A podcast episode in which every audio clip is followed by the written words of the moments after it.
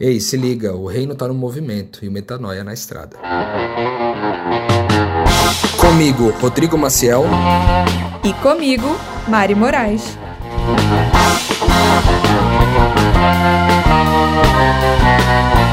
E na estrada de hoje você vai ouvir.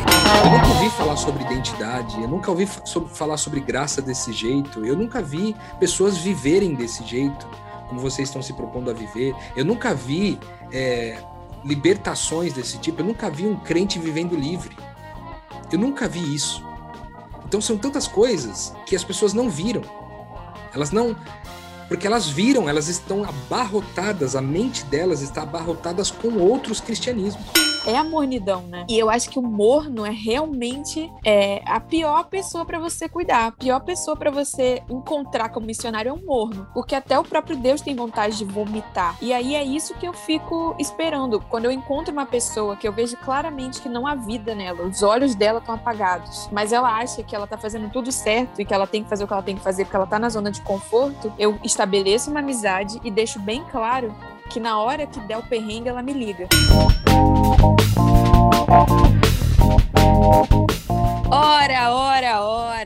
Estrada, tá no ar. Esse momento que você gosta, eu gosto, o Rodrigo gosta, todo mundo gosta de sentar à mesa com missionários, saber boas histórias, ser inspirado, descobrir os perrengues. Enfim, chegou.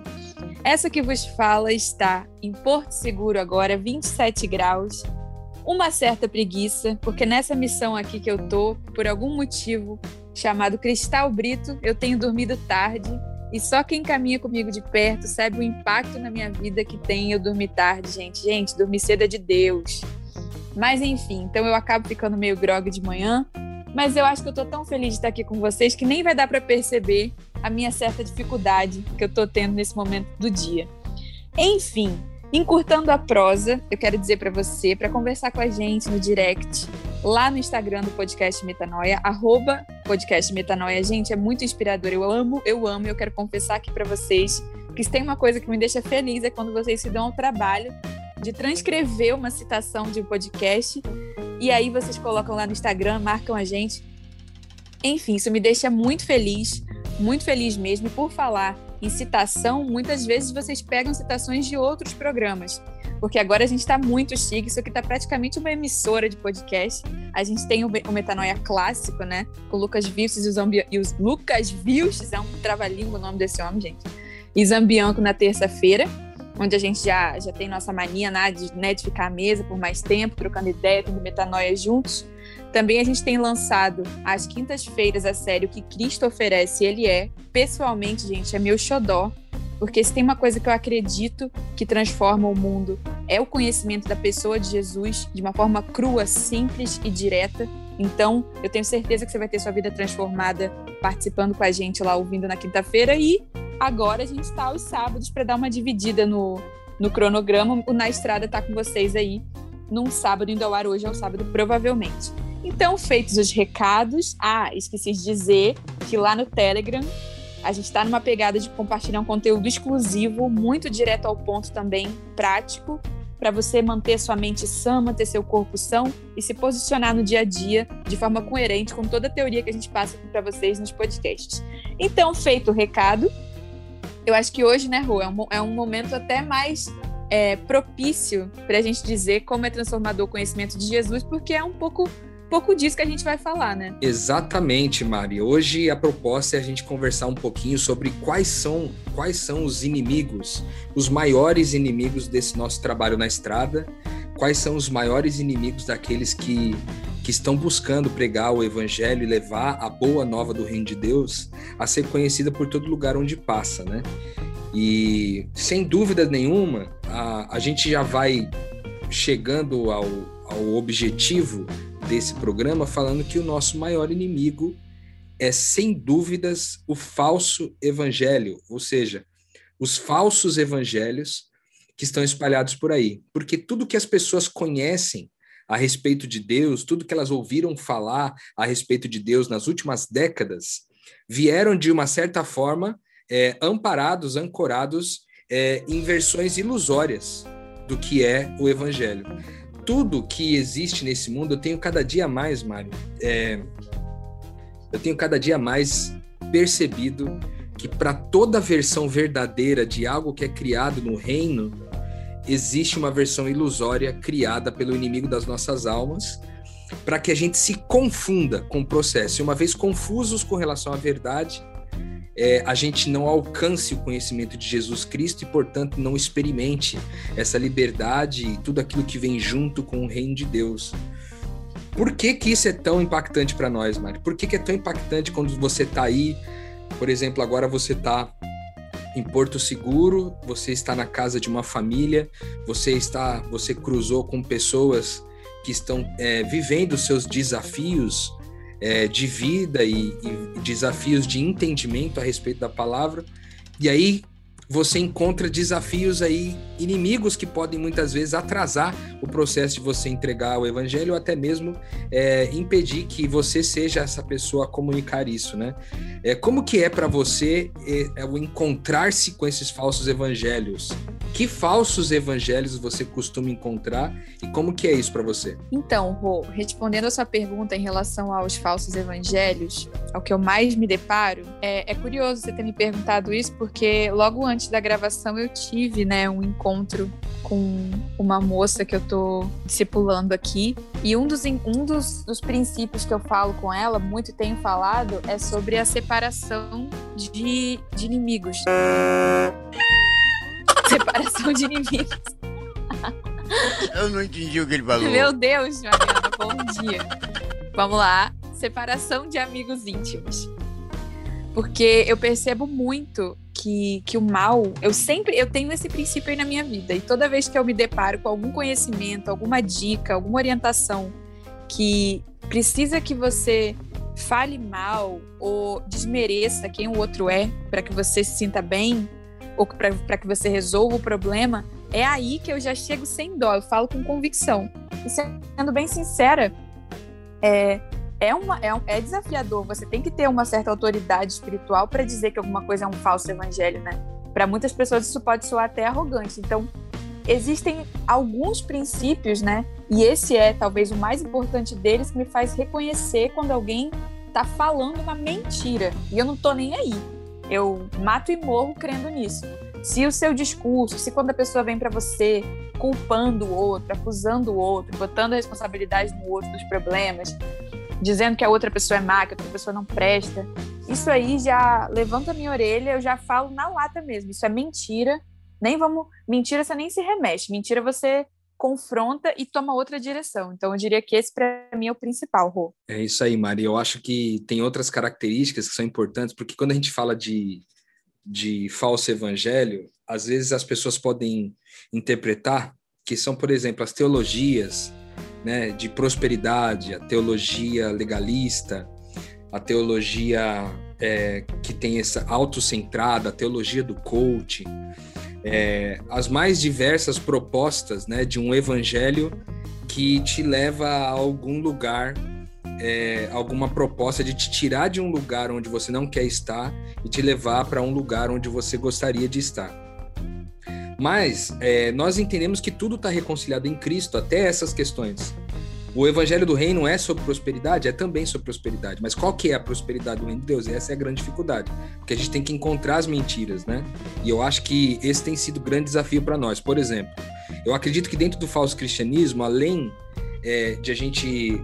É, além de serem essas questões de que te separa de amigos íntimos, né? Ou seja, é algo que não propõe o nós, mas de alguma forma incentivo eu, né? Se a gente fosse esmiuçar isso, eu acho que eu encontraria, por exemplo, a questão das tradições evangélicas que são de uma certa forma nocivas, né? Muitas vezes o que acontece quando a gente encontra com as pessoas no meio do caminho é que as, essas pessoas elas foram demasiadamente influenciadas, assim como eu também fui, por tradições evangélicas que é, mais fazem mal do que bem. Porque as tradições em si, originalmente falando, as tradições não são ruins. Tradições falam de cultura, né, Mari? É, não são ruins em si, só que também as tradições que eram positivas, é, que eram boas para aquela comunidade, para aquela cultura naquele tempo, elas também receberam uma versão ilusória. Então, por exemplo, tinha uma beleza é, numa tradição evangélica, por exemplo, das mulheres usarem o cabelo comprido, sabe? No começo, quando tudo começou, tinha uma beleza, sabe? Uma, uma, uma proposta de, de haver uma distinção, uma boa distinção, uma bela distinção sobre é, as mulheres e os homens, né? Que ficasse claro isso para que as crianças crescessem com essa referência. Tinha um, um, um, intuito bom, só que isso se tornou legalista, de forma que as pessoas elas precisam, elas precisavam ter o cabelo comprido. Se não tivesse o cabelo comprido, tava tudo errado. E aí começou a encontrar vários desafios, como por exemplo as pessoas que tinham cabelos diferentes, cabelos com texturas, com propostas diferentes, cabelo que crescia para cima, não que crescia para baixo. E aí começou, as pessoas não tiveram sensibilidade para tratar as versões ilusórias que acabaram surgindo da tradição é, evangélica. E ela se tornou então uma tradição evangélica nociva. E não é só essa, são várias. É, às vezes até os próprios clichês. Parece que o, a gente tem um, um idioma próprio, muitas vezes. E isso também dificulta a compreensão das pessoas hoje. Esse idioma próprio que muitas vezes era para poder trazer entendimento para as pessoas, inspirá-las a perguntar a respeito do que, que aquelas coisas significavam, hoje são só palavras, né? Elas não carregam mais seus significados. Então também atrapalha o processo. Então, eu diria que uma das frentes é essa, das tradições evangélicas que são nocivas. Eu acho que uma outra é, é essa mentalidade comercial o evangelho da troca, né? A gente sempre fala sobre isso aqui em todos os programas do Metanoia. É, sobre essa mentalidade comercial que era a mentalidade que Lúcifer, que levou Lúcifer a tentar colocar o trono dele no lugar do trono de Deus, acima do trono de Deus. Essa mentalidade de comércio, querer fazer as coisas por recompensa e não por gerar vida, né? Então, quando eu proponho, quando você aprende, em todo lugar que você vai, você aprende é, por causa da, da pregação é, desse evangelho que, na minha opinião, é falso, é, você acaba aprendendo que você a, a relação com Deus é para você poder ter os benefícios dele, né? E aí a religião se torna um mecanismo de troca. Eu acho que a mentalidade comercial acaba atrapalhando um pouco também, né, Mara? É, eu acho que esse ponto ele vale um destaque, porque eu diria que também é um grande titã que a gente enfrenta no dia a dia para para, enfim, pregar o evangelho. Porque isso aqui, gente, é uma coisa que tá tão entranhada que eu vejo que é uma luta minha também. É uma luta é, do Rô que se expressa no pensamento de que eu preciso fazer algo para que a situação seja resolvida. Para ter algo, eu preciso fazer. Sendo que a proposta do reino é o ser, né? É o manifestar uma identidade, manifestar uma virtude na confiança de que o universo corresponde. O universo se, se submete ao Espírito de Deus, né? Então, a realidade ao seu redor vai respondendo ao espírito que você planta. Então, a nossa vida é semear. Então, eu vejo que as pessoas, em geral, quando a gente cuida, elas estão cheias dessa mentalidade comercial, que a vida delas não está dando certo porque elas não estão fazendo, e que o casamento não está dando certo porque não está fazendo a sua parte.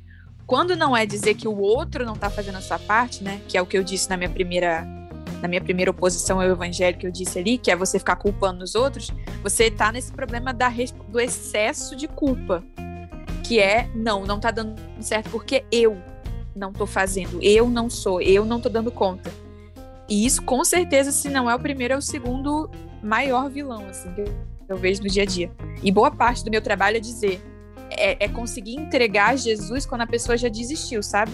Parece que enquanto a pessoa não desistiu, a semente do evangelho não, não frutifica. Porque o solo que é propício à plantação é um solo fofo, né, gente?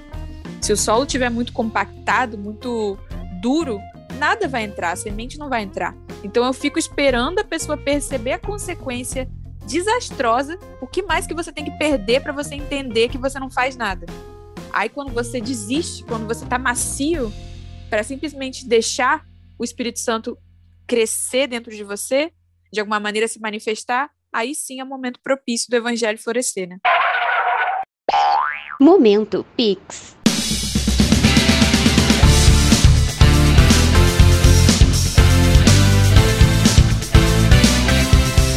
Oi, meu nome é Brisa, sou do Rio de Janeiro e através do Na Estrada eu tenho conhecido Jesus que até então não conhecia e tenho entendido cada vez mais qual é o meu propósito como filha dele.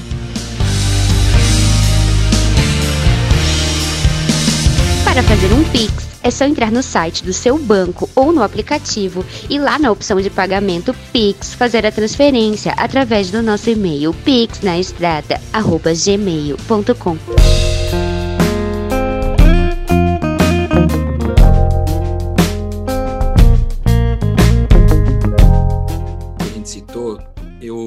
encontro também nessa minha caminhada aí é, pessoas que são devotos mas não são adoradores, sabe? E eu acho que tem um pouco a ver ainda dentro dessa mentalidade comercial, dentro desse fazer, ainda também tem isso.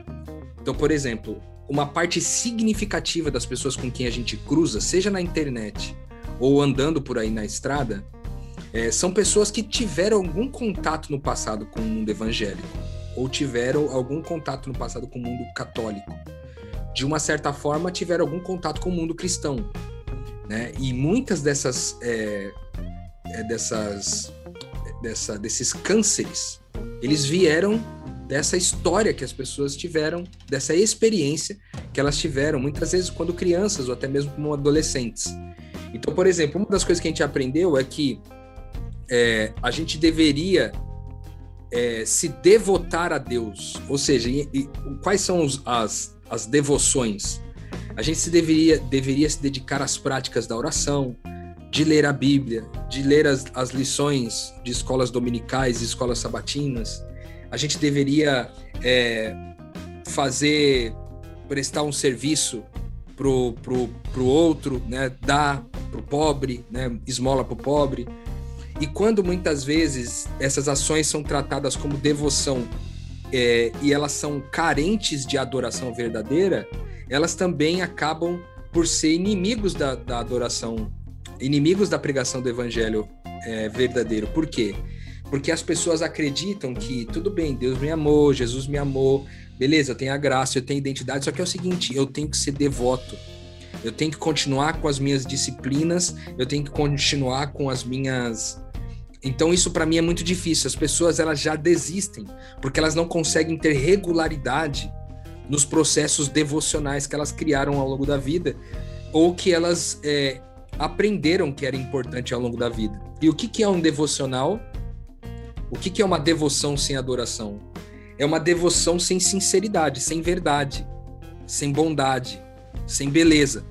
Eu tô ali é, porque eu tenho que estar, porque eu todo dia de manhã eu me comprometi de ler a Bíblia. Então eu vou ler a Bíblia não importa se eu vou entender, se eu vou meditar, se eu vou refletir sobre o que está escrito, eu só vou ler a Bíblia. Então essa devoção é, sem adoração, ela acaba sendo é, um inimigo, porque as pessoas também viram que isso não faz sentido mais.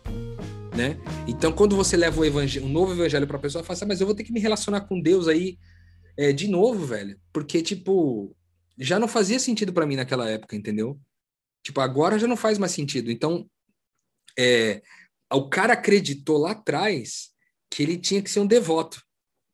E hoje é muito difícil, porque você entra na internet, por exemplo, você vai nas igrejas e ainda há uma, uma, uma, uma pressão para que você se torne um devoto de Deus. Isso também te, te atrapalha de conhecer o verdadeiro evangelho, né? E aí a última coisa que eu queria falar, Mari, é sobre a sabedoria judaica sendo utilizada numa, numa direção contrária. Porque, veja, judeu né, é conhecido por, por ser uma comunidade rica.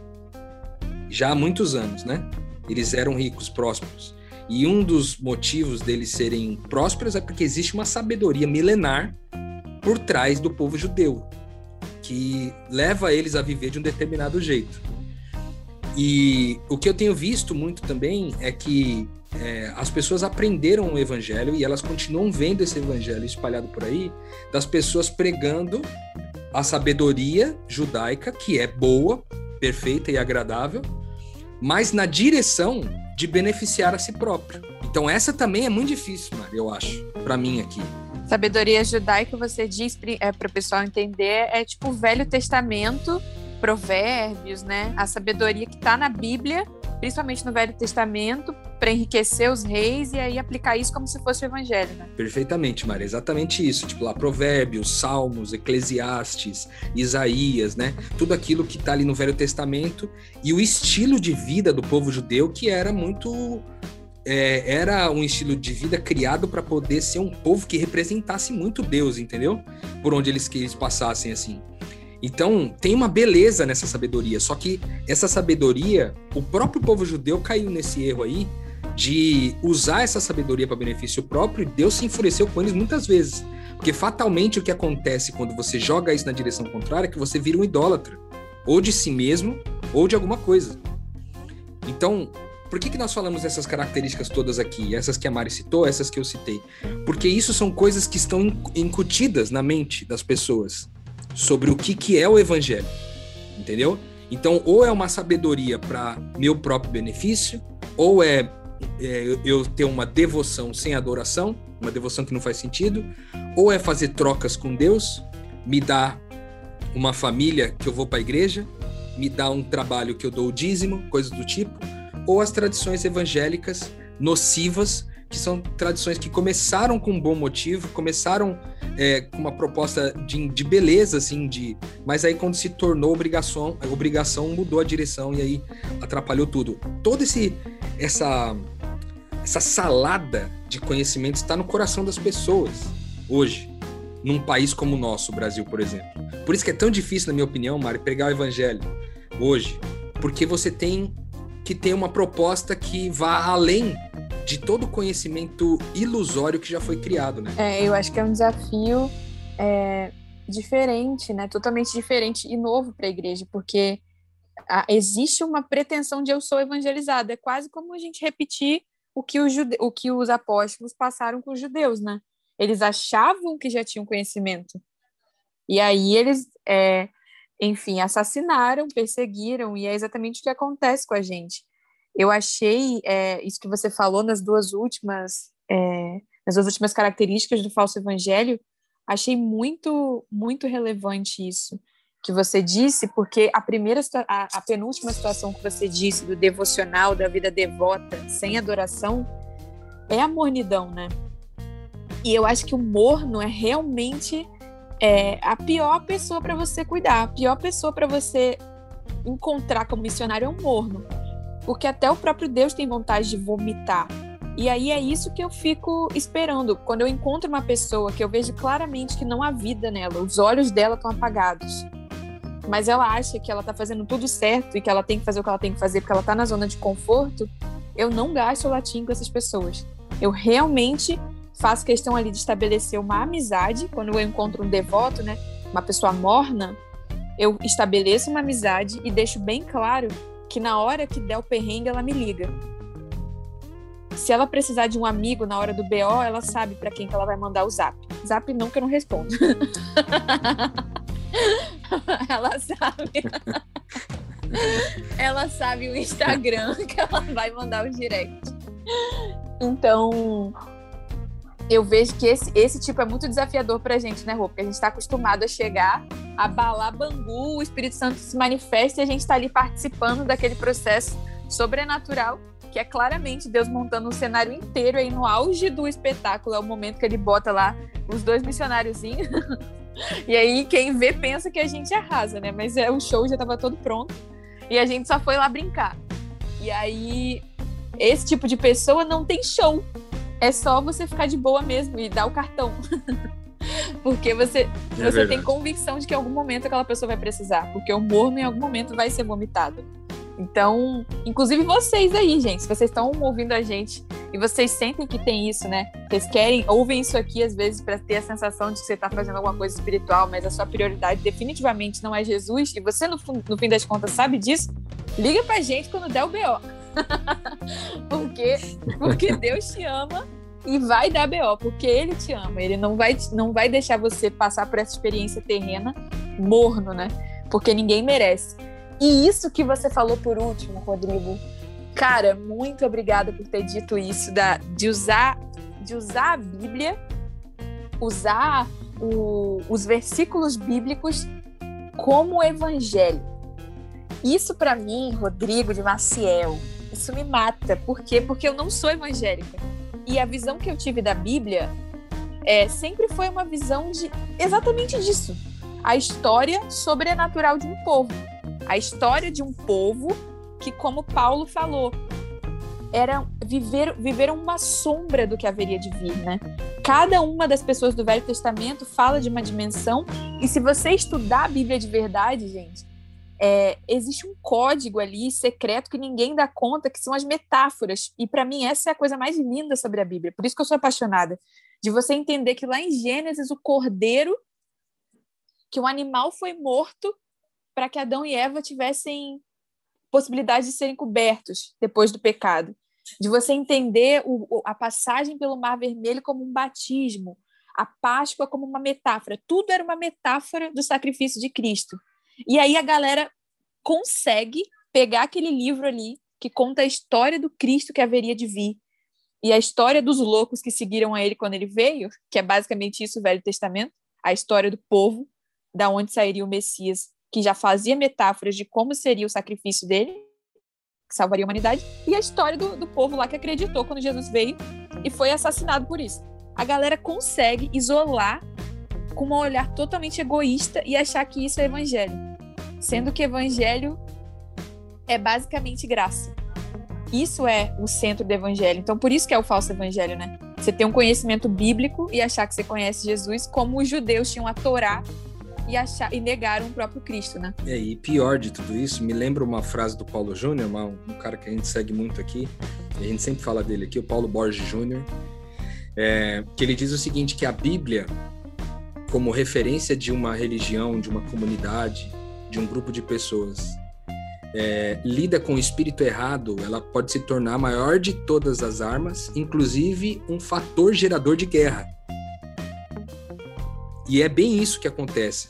Por que que, por que, que isso é tão prejudicial, na minha opinião, Mari? Quando a gente está falando de que um dos, talvez um dos inimigos, né, principais, porque eu acho que não é só o falso cristianismo, mas é é, vários outros, que talvez a gente pode até abordar quase que como uma série aqui na estrada, Mari, depois mais para frente, de repente a gente pode propor isso para os nossos, pros nossos ouvintes, mas é porque há tanta informação, tantas possibilidades de evangelho, é, tantos evangelhos possíveis, que o evangelho verdadeiro parece estar perdido no meio deles, entende? Por exemplo, é muito comum a gente estar, tá, às vezes, convivendo com alguém é, e essas pessoas falam, cara, mas eu nunca ouvi falar sobre isso. Tipo, eu sempre fui à igreja, eu nunca ouvi falar sobre isso. Eu nunca ouvi falar sobre identidade, eu nunca ouvi falar sobre graça desse jeito, eu nunca vi pessoas viverem desse jeito, como vocês estão se propondo a viver. Eu nunca vi é, libertações desse tipo, eu nunca vi um crente vivendo livre. Eu nunca vi isso. Então são tantas coisas que as pessoas não viram. Elas não porque elas viram, elas estão abarrotadas, a mente delas está abarrotadas com outros cristianismos. Então, eu acho que o que, o que, que a gente faz? Você que ouve a gente aqui no Metanoia e que está na estrada com a gente, onde quer que você esteja, é, e que é uma, você é uma pessoa que gosta de pregar o evangelho, gosta de falar para as pessoas sobre o evangelho, como que você faz para lutar contra esse monstro? Que é um conhecimento prévio, vasto e prévio, de um cristianismo que não é verdade. De um cristianismo que não representa a verdade a respeito é, do que de fato está escrito, entende? Então, como que a gente sai disso, Mari? Eu acho que essa é uma boa pergunta, né? Para nossa galera aqui é, meditar. Como é que a gente se propõe, então, a entregar uma mensagem com a mente tão abarrotada com aquilo que é ilusório? Gente, eu vou contar para vocês aqui, para mim, a conclusão que eu cheguei. E já vou começar pelo, pelo final, que é o evangelho é uma pessoa. Repito, o evangelho é uma pessoa. O que faz você se proteger dos falsos crivos é você conhecer essa pessoa. É o tempo que você gasta é, da sua vida, da sua mente, direcionada a pensar sobre o que está na mente de Jesus. Pensar sobre ele, se relacionar com ele, Ele é seu noivo, ele é seu é, seu marido, de alguma maneira, seu futuro marido. Então, como que a gente fica quando a gente é noivo de alguém? A gente não consegue pensar outra coisa, a gente quer conversar com a pessoa o dia inteiro.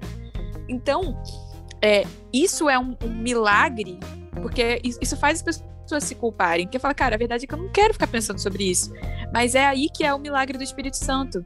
Porque quando você é cheio do Espírito Santo, o Espírito Santo vai trabalhando e você vai criando uma relação, construindo a sua intimidade. E é o óbvio que ninguém quer ver, mas é a única coisa que resolve. Porque se você tiver com o coração de Jesus, focado no coração de Jesus, se em vez de você gastar tempo analisando toda a opinião de Salomão sobre o que Salomão faria na sua situação, você pensar quem, quem Jesus seria naquele contexto, não tem erro. Pelo menos isso para mim é, é, o que funciona. E eu digo isso porque tem vai fazer três anos que eu tô nessa vida, gente. E eu já dei muito com a cara na parede. E todas as vezes que eu dou com a cara na parede, sabe o quê? Quando a pessoa vem a mim em busca de sabedoria para melhorar a vida dela e não para se relacionar com Jesus. Isso aí eu já deixei de ser trouxa. Porque as pessoas veem a gente falando, nossa, você tem uma boa oratória, você conhece a Bíblia, você deve conseguir me ajudar aqui no que eu tô precisando. Sendo que a pessoa vem para resolver um problema. E, e ser um dos leprosos que foram curados e não voltaram, sabe? Que Jesus curou e várias pessoas só queriam uma cura mesmo. E beleza, eu, eu entrego ali uma opinião, mas eu não me, não me empolgo, não faço disso foco.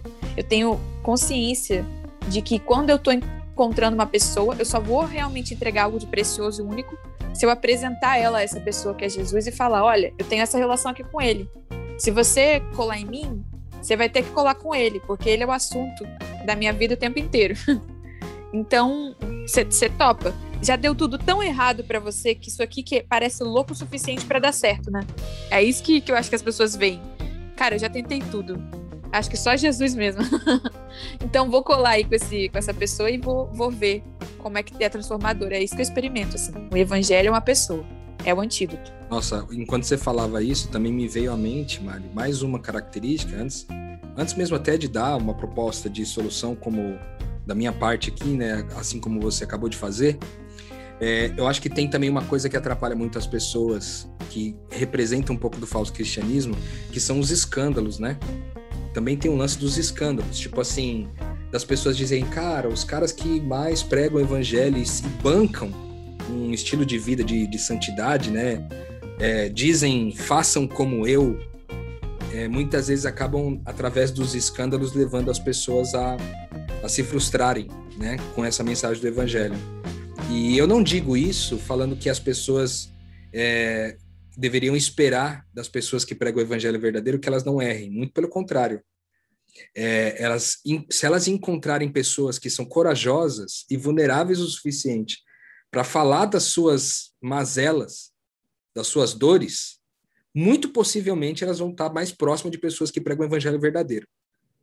Né? Por quê? Porque o, é, existe essa tensão natural é, do, do, Filho de Deus, do, do, pequeno Cristo. Ele sabe que ele é, a sua condição é de extremo pecador e ele se considera o maior de todos os pecadores. E ele não esconde isso. Ele é vulnerável em relação a isso e é transparente em relação a isso. E do outro lado você tem é, a certeza dele ser um filho de Deus e um pequeno Cristo. Então ele caminha com as duas reali realidades, né? É muito verdade isso. E eu vejo que as pessoas notam isso, sabe, Rô? E como isso é importante, né? Nem por causa da retórica de chegar, olha, eu, Mariana, sou a pior das pecadoras. Não, eu acho que a, a, forma como eu mais comunico o quão pecador eu sou é no olhar que eu consigo entregar para alguém de empatia quando eu vejo ela passando por algo que eu passei ou que eu inclusive estou passando, sabe? Eu acho que a transmissão no olhar de, de tipo assim, eu entendo, sabe? Eu tava lá que é o que Jesus tinha com todo mundo, porque ele conhecia, é, ele conhecia, né, todos nós, de alguma maneira, a divindade dele fazia ele ter essa conexão com a gente, sem o pecado atrapalhar. E aí ele conseguia olhar para Maria Madalena de um jeito que ninguém olhava. Ele conseguia olhar para uma pessoa que foi negligenciada pela sociedade como ninguém olhava.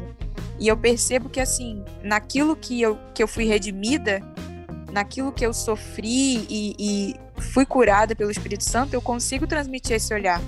Claro que ainda tem muita carne, e aí que eu vejo quando a carne ganha na minha vida é quando eu não consigo olhar com essa com essa vulnerabilidade, né? Essa empatia quando a pessoa está passando por alguma coisa. Eu acho que essa cultura de líderes que estão distantes, né? E que ninguém se olha, faz as pessoas também cobrarem a conta. Porque se você se coloca numa posição de quem não, não errou e não erra, e, e aí quando você erra, as pessoas vão cobrar coerência, né?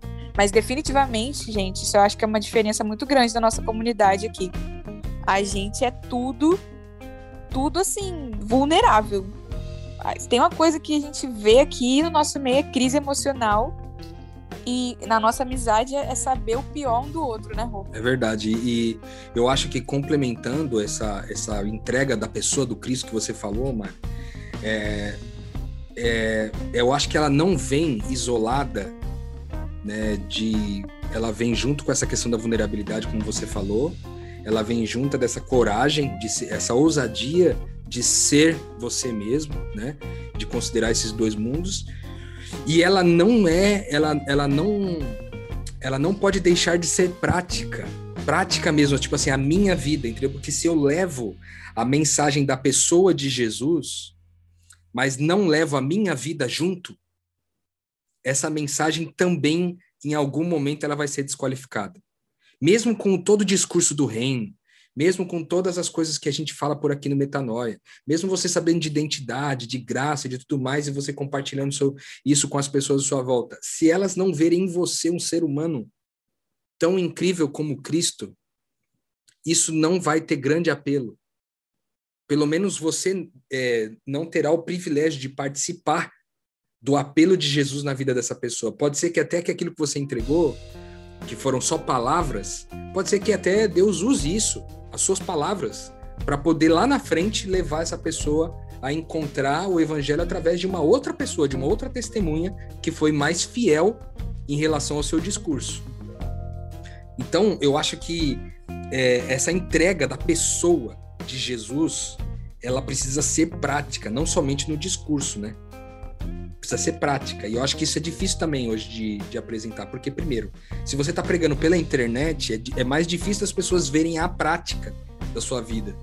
Tá se tentando de tudo no mundo é, da, da digital para conseguir se traduzir uma vida prática do dia a dia através dos stories, através do, dos reels, através dos, das, das lives, né? A gente poder deixar o mais é, prático possível, mas ainda assim é um desafio. É, e o pessoalmente a gente está tendo dificuldade de acessar por conta da pandemia, né? Então acaba que a gente enfrenta dois inimigos novos aí, mas eu acredito sinceramente que o verdadeiro evangelho, é, a verdadeira mensagem, que é essa mensagem de um rei e de um reino que tem é, vida para entregar para todo aquele que crê, essa mensagem, uma vez entregue, é, apontando para a pessoa do Cristo, e sendo você o Cristo prático naquele lugar, seja digital ou físico, é, isso vai fazer com que muitas vezes essas pessoas possam é, mergulhar no verdadeiro evangelho. Eu, claro, eu acho que isso vai vir junto com é, você ajudar as pessoas a limparem da mente, através do conhecimento do evangelho, você ajudar as pessoas a limparem da mente aquilo que não é evangelho. E isso só vai acontecer na relação. Você convivendo com essas pessoas, você vai descobrir quais são a, as mentiras que elas, elas creram em algum momento. E aí você, com conhecimento do evangelho, vai poder chegar para essa pessoa e dizer o que, que é o verdadeiro evangelho, e a sua vida não vai desmentir isso. Então, vivendo dessa forma, talvez a gente consiga dar um salto é, em frente a esse maior inimigo, na minha opinião, do evangelho hoje, que é o falso evangelho. É, acho que a gente fala num contexto de missionários que estão aqui matutando, na tentativa e no erro, tentando travar essa guerra, né? A guerra no campo espiritual da mentira contra a verdade. De tentar pegar todo esse entulho aí que a gente citou, de inimizade, né?